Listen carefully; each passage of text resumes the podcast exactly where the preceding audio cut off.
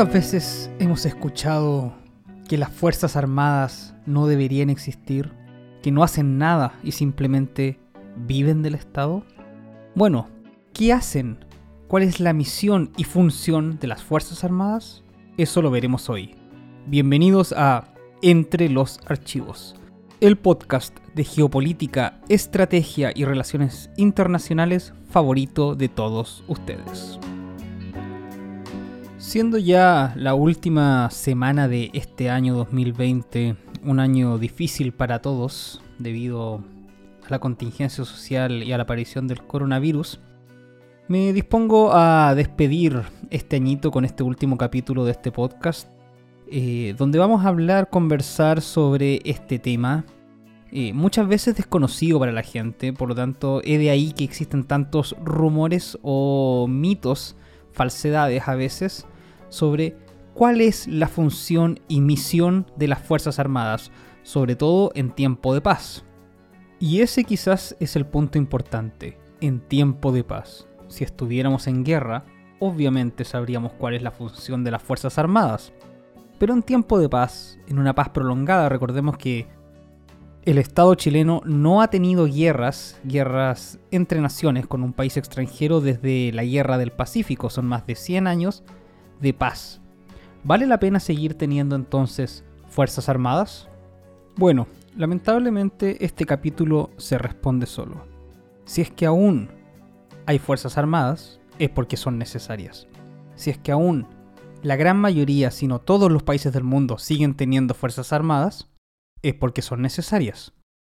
Existen un par de países que no tienen efectivamente Fuerzas Armadas propiamente tales, aunque en muchos de esos las policías tienen capacidad militar, que sería entonces casi lo mismo, si no, esos países pertenecen a tratados militares de defensa colectiva, es decir, que no tienen ejército propio, pero son defendidos por ejércitos extranjeros, por lo tanto al final tienen ejércitos aunque no sean propios del país.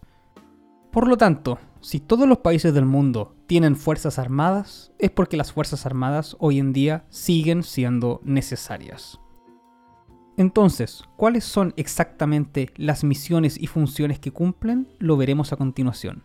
Aunque antes de eso, debo hacer un paréntesis para explicar una causa o un motivo fundamental del por qué los países siguen teniendo fuerzas armadas. Recordemos que los estados, por ejemplo el estado de Chile, tiene una serie de misiones o finalidades que hacer. Por ejemplo, cuando se le dice que debe ser el Estado quien asegure la educación, es una misión o una tarea que se le encomienda al Estado. Así, de todas las misiones y tareas que tiene el Estado, estas se pueden clasificar en dos grandes grupos, las de baja política y las de alta política. Esta definición entre alta política y baja política es muy, muy, muy, y reitero, muy importante. Y es muy importante saber la diferencia entre una y otra y saber qué tareas son parte de la alta política y qué tareas son parte de la baja política. La alta política son aquellas cosas que A. el Estado tiene que hacer obligadamente y B. solamente el Estado puede hacerlas. Mientras que la baja política son aquellas cosas que el Estado puede hacerlas o debe hacerlas, da lo mismo, pero que la gente común y corriente también puede hacerlas. No son exclusivas del Estado. Las cosas típicas de la vida diaria de la política, como lo son la salud, el transporte, la vivienda, la comida, son de baja política. El Estado puede ayudar si quiere, a veces está obligado a ayudar por ley y otras veces no.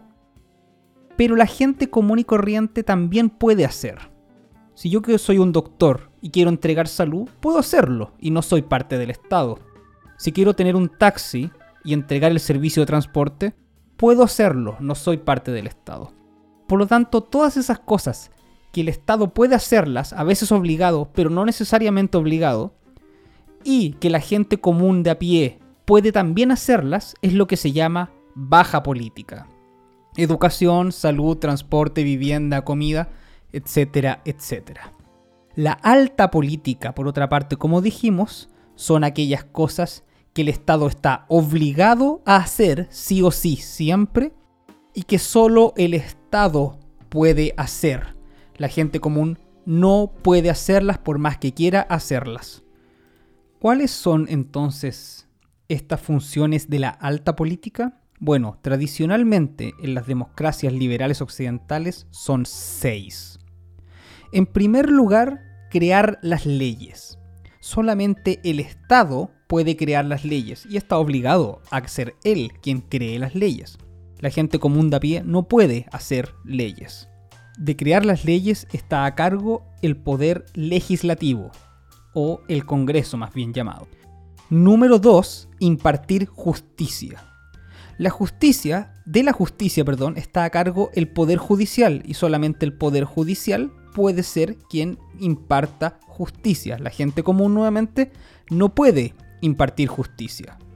Luego están las otras funciones que le corresponden al Poder Ejecutivo, que serían, en primer lugar, las relaciones internacionales. Así, la función de representar al Estado de Chile en los foros internacionales y mantener relaciones diplomáticas es el propio Estado de Chile. Nuevamente, una persona común no puede hacer esta tarea. La otra misión es la recolección de impuestos o manejar las arcas fiscales. Nuevamente, como lo dijimos, al ser esta una tarea de la alta política, solamente la puede hacer el Estado. La quinta de las tareas propias de la alta política es la seguridad interna. Solamente el Estado puede tener fuerzas de orden y seguridad que aseguren el orden interno y la seguridad interna de un país. Y por último, la tarea obligatoria, y ojo acá, obligatoria de los estados, porque es parte de la alta política, por lo tanto el Estado tiene que hacerla sí o sí, es la defensa exterior del país. He ahí que los estados sí o sí tienen que proveer el servicio, que es un servicio de uso público, porque es para todos, llamado defensa. Así es, aunque nosotros en nuestro día a día no sintamos este servicio llamado defensa, el servicio de la defensa, que es de uso público, tal como lo dijimos, es permanente en todo instante y para todas las personas. Todos estamos siendo, entre comillas, defendidos porque el Estado de Chile, a través de las Fuerzas Armadas, nos entrega este servicio propio del Estado que es proteger la soberanía, la población y la integridad territorial del país. Por lo tanto, ahora sabemos el por qué existen las Fuerzas Armadas, completamente ligadas a la función defensa que el Estado debe proveer. No olvidemos que las Fuerzas Armadas son un brazo del Estado, el brazo armado destinado a cumplir la función defensa que acabamos de explicar. Bueno, pero todo esto es teórico. En la práctica, ¿qué es lo que hacen las Fuerzas Armadas, por ejemplo, en el día a día, por ejemplo, como lo dijimos antes, en tiempo de paz? Antes de explicar exactamente cuáles son estas tareas que cumplen las Fuerzas Armadas o más bien llamadas áreas de misión, tenemos que explicar que las Fuerzas Armadas cumplen dos tareas a gran escala. Una es la tarea que se puede escribir en las leyes y que son, como tal lo dijimos, estas áreas de misión, que son tareas específicas escritas y destinadas a las Fuerzas Armadas. Y una segunda tarea que es de carácter abstracto, que no está escrito en ningún lado, pero que un buen analista de geopolítica sabe que existe. Y estamos hablando de la proyección del poder nacional. Supongo que todos los que me han escuchado, ya sea en este podcast o en Tomás va a morir, sabrán que siempre hablo de que los países se comportan como organismos que compiten unos por otros por recursos, oportunidades, territorios o sea lo que sea. Y esta competencia se hace a través del el poder nacional. Un país, mientras más poderoso sea, más puede reclamar y más puede hacer. Por lo tanto, todos los países, todas las naciones en el escenario internacional tienen que tener poder. En el mundo exterior, lo que pasa allá fuera de las fronteras, El mundo funciona así, siempre se habla en relaciones internacionales de la anarquía del sistema internacional. En el sistema internacional no hay reglas, no hay leyes, no existe nada más que el matonaje, el uso de la fuerza. Por lo tanto, las relaciones entre los países se basa en el poder. Este poder puede ser de dos maneras. Tal como lo decía Joseph Nye, puede existir el poder blando que funciona a través de la economía, la persuasión, la ayuda, o el poder duro, que es lisa y llanamente el uso de la fuerza. Un país, mientras más fuerza física tenga, es decir, mientras más poder militar tenga, más cosas puede reclamar, más cosas puede exigir y más cosas puede hacer en el sistema internacional. Sí, por ridículo que parezca, la cosa es así.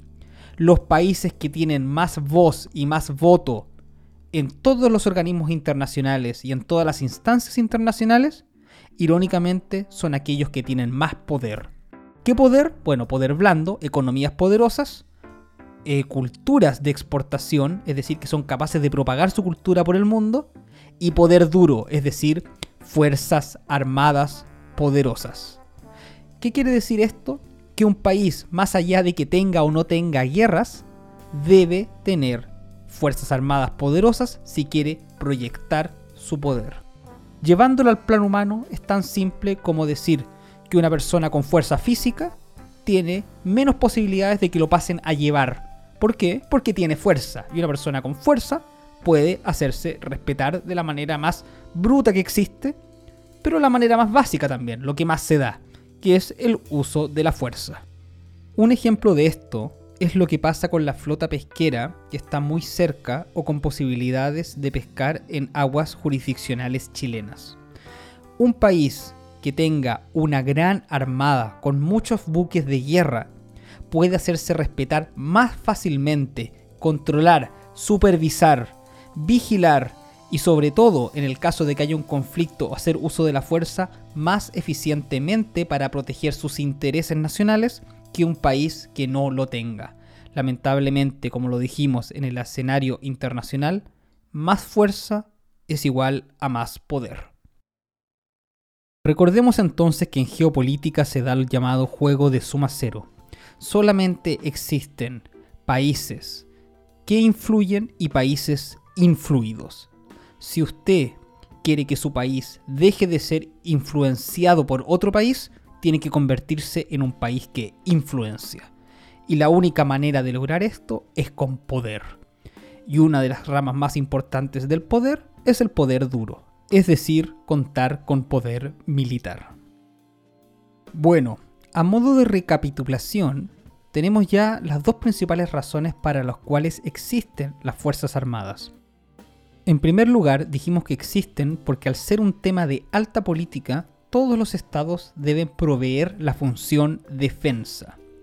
En segundo lugar, dijimos que es una manera de proyectar el poder nacional y de esa manera pasar de ser un país que es influenciado por otros a ser un país que influye en el escenario internacional. Entonces, para cumplir esto, para materializar esto, es que existen las llamadas, como ya lo mencionamos, áreas de misión que son cinco tareas que el Estado le encarga a las Fuerzas Armadas para cumplir o para llevar a cabo lo anteriormente dicho. Estas áreas de misión, por si alguien quiere profundizar en el tema, se encuentran escritas en el Libro de la Defensa Nacional del año 2017, la última versión hasta ahora existente. Y eh, ahí buscan el apartado que se llama Áreas y sus áreas de misión de la Defensa Nacional. La primera de estas tareas o áreas de misión que se le encargan, por lo tanto el primero de los trabajos que tienen que hacer las Fuerzas Armadas es la defensa. La defensa propiamente tal.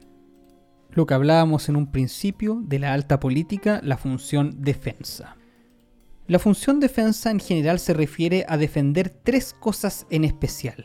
Defender la soberanía, es decir, la capacidad que tiene una nación o un Estado de mandarse ellos mismos y que nadie de afuera nos diga qué hacer.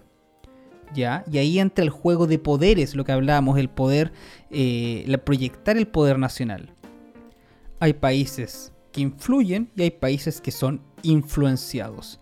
Estos países influenciados quizás de alguna manera u otra podría considerarse una vulneración a su soberanía, entendiendo esta como la capacidad que tienen los pueblos de gobernarse a sí mismos, sin que nadie, nadie de afuera nos diga nuevamente qué hacer. Más poder militar, más defensa, menos vulneración a nuestra soberanía. La segunda cosa que defender es la población. Las Fuerzas Armadas tienen la tarea de proteger a toda la población del país de un enemigo posible, perdón, enemigo externo, ya sea en suelo nacional o en suelo extranjero. Muchas veces las Fuerzas Armadas tienen la tarea de sacar, extraer y salvaguardar la vida de chilenos en el extranjero en el caso de verse en peligro. Y por último, la última tarea que tienen que defender, por lo que se llama la defensa nacional, es defender la integridad del territorio nacional. Recordemos que esta soberanía que dijimos tiene que ser aplicada en todos y cada uno de los recónditos lugares de este país. Por tanto, las Fuerzas Armadas, una tarea que tienen es resguardar de que nadie, nadie, nadie que venga de afuera haga uso o mal uso del territorio nacional. Nuevamente, por ejemplo, lo dijimos cuando un barco pesquero de China extrae recursos del mar jurisdiccional de Chile. Esta tarea de la defensa, es decir, defender la soberanía, la población y el territorio nacional, se hace normalmente a través de un concepto llamado la disuasión. La disuasión es nuevamente este juego de fuerzas más bien de carácter psicológico que tiene que ver un poco con algo de matonaje, de, proyección de poder nuevamente, donde yo a través de mostrar todo el poder militar que tengo, le digo a los demás, miren, las consecuencias de atacarme van a ser más graves que los beneficios que ustedes obtengan al hacerlo. Por lo tanto, yo estoy disuadiendo a cualquier potencia adversaria de atacarme atacar la soberanía, atacar la población o atacar el territorio nacional. Por lo tanto, nuevamente estamos con esto. Un poder armado sirve para proyectar el poder de la nación. Mientras más se proyecte, mientras más rudo parezca el país, menos posibilidades hay que nos pasen a llevar y menos posibilidades, por lo tanto, hay de que seamos un país que sea influenciado más que un país que influye. La segunda de las tareas o áreas de misión es la cooperación internacional. La cooperación internacional se lleva a cabo de muchas maneras diferentes. Puede ser a través de las misiones de paz o tareas para preservar la paz internacional, ejercicios conjuntos de seguridad colectiva y seguridad cooperativa, también puede ser a través de las medidas de confianza mutua, muchas tareas diferentes que le encarga el Estado de Chile a su brazo armado, es decir, a las Fuerzas Armadas, que no solo sirven para llevar a cabo tareas específicas, sino también para que el Estado de Chile tenga presencia en el escenario internacional. Recuerden lo que hablábamos antes, que el poder hay que proyectarlo. Estamos acá, Chile tiene estas capacidades, es capaz de hacer esto y se hace presente se hace presente de muchas maneras. Eh, por ejemplo, se ayudó en el desarme de las FARC, se puede ayudar en desastres humanitarios, en tareas de conservación de la paz, ante desastres naturales también en países extranjeros. Hay muchas, muchas maneras, pero la cooperación internacional es una de las tareas que tienen eh, las Fuerzas Armadas y trabajan en ello. La tercera de las tareas que el Estado le asigna a las Fuerzas Armadas son en las emergencias nacionales y la protección civil. Todos sabemos ya que ante casos de catástrofes, de emergencias de diferente índole, ya sea catástrofes naturales o incluso ahora con la aparición de la pandemia, las Fuerzas Armadas tienen que cumplir tareas de orden y seguridad y ayudar en cualquier cosa la verdad que el Estado les pida. Debido a que las Fuerzas Armadas tienen las llamadas capacidades, es decir, tienen personal, tienen camiones, infraestructura, tienen lo necesario para ayudar en, el caso de una catástrofe, eh, las Fuerzas Armadas tienen por lo tanto la tarea y la misión y obligación de ayudar en caso de una catástrofe. Ayudas de diferente índole, a veces se refieren a instalar hospitales de campañas, a veces se refieren a mantener y ayudar a mantener el orden público en el caso de que sea necesario, o transporte de, cualquier cosa. La Fuerza Aérea de Chile eh, ayuda mucho, mucho con sus aviones, con su capacidad aérea, para transportar lo que sea necesario en caso de, emergencia. Lo mismo pasa con la Armada, con sus capacidades marítimas y con el ejército. La cuarta de las tareas que eh, el Estado le encarga a las Fuerzas Armadas en estas llamadas áreas de misión se refiere a la contribución al desarrollo nacional y a la acción del Estado.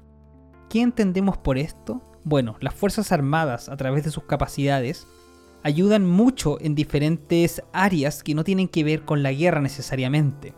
Por ejemplo, el CHOA, el Servicio Hidrográfico y Oceanográfico de la Armada, entrega información científica eh, sobre maremotos, también se hacen estudios de la Antártida por las diferentes Fuerzas Armadas, la Fuerza Militar del Trabajo ayuda con la construcción de carreteras.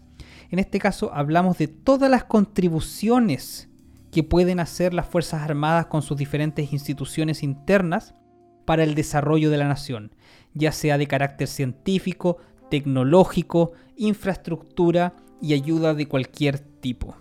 Incluso el cuidado del medio ambiente.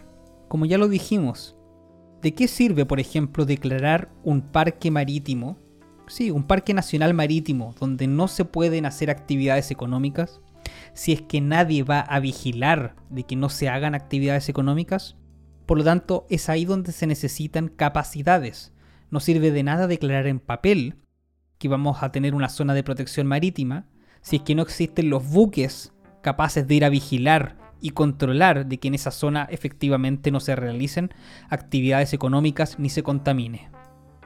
Y la última de estas áreas de misión que se le encarga a las Fuerzas Armadas es la llamada sobre seguridad e intereses territoriales. ¿A qué nos referimos con esto? A todo el trabajo que hacen las Fuerzas Armadas, por ejemplo, para ayudar a controlar el tráfico marítimo a través de la Dirección General del Territorio Marítimo, eh, el tráfico aéreo, todo lo que es búsqueda y rescate en el caso de un accidente en mar o un accidente de un avión, también está incluido el trabajo que hacen las Fuerzas Armadas en el territorio antártico nacional, o incluso el trabajo que hacen estas en los estados de excepción. Recapitulemos entonces. Las Fuerzas Armadas tienen lo que se llama estas áreas de misión, es decir, qué es lo que tienen que hacer día a día, cuál es su trabajo que tienen que hacer. Son estas cinco áreas que el Estado les dice, bueno, ustedes Fuerzas Armadas hagan esto, esto, esto, esto y esto otro. La primera de ellas y la más importante, como lo dijimos, es la defensa. Eh, y esta para mantener la defensa, las Fuerzas Armadas tienen que mantenerse entrenadas y capacitadas. Así que gastan obviamente los militares mucho de su tiempo en ejercicios y en entrenamiento, en capacitación, para mantenerse al día en tecnologías, en estado físico, en lo que sea. ¿Por qué? Porque tienen que cumplir con la misión que el Estado les ordena, que es la defensa de la nación de una amenaza externa. La segunda, como lo dijimos, es la cooperación internacional. Las Fuerzas Armadas a veces están desplegadas en el exterior haciendo diferentes tareas. Cooperación internacional. La emergencia nacional y protección civil, en el caso de que haya una emergencia nacional, las Fuerzas Armadas, eh, por mandato del presidente de la República, pueden salir a hacer lo que el presidente de la República les pida que hagan. Contribución al desarrollo nacional y la acción del Estado, que quiere decir que las Fuerzas Armadas ayudan en la elaboración de la cartografía, de material científico a través del CHOA, por ejemplo, del Servicio Meteorológico Nacional, o incluso la preservación del medio ambiente. Y el último entonces será lo que ya habíamos llamado la seguridad e intereses territoriales.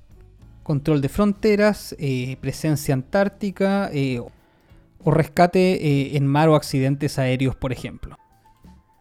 Bueno, espero que después de este capitulito de entre los archivos haya quedado claro más o menos cuáles son las funciones de las Fuerzas Armadas, cuál es su trabajo diario y por qué son necesarias y o a veces imprescindibles para el desarrollo de una nación. Espero entonces que le haya gustado esta nueva entrega de Entre los Archivos. Espero entonces que si escuchan esto antes de que termine el año 2020 o al empezar el año 2021, el año que viene sea bastante mejor que este año difícil. Recuerden que tengo Patreon, recuerden que siempre pueden recomendar este podcast a otra persona y recuerden que esto fue entre los archivos.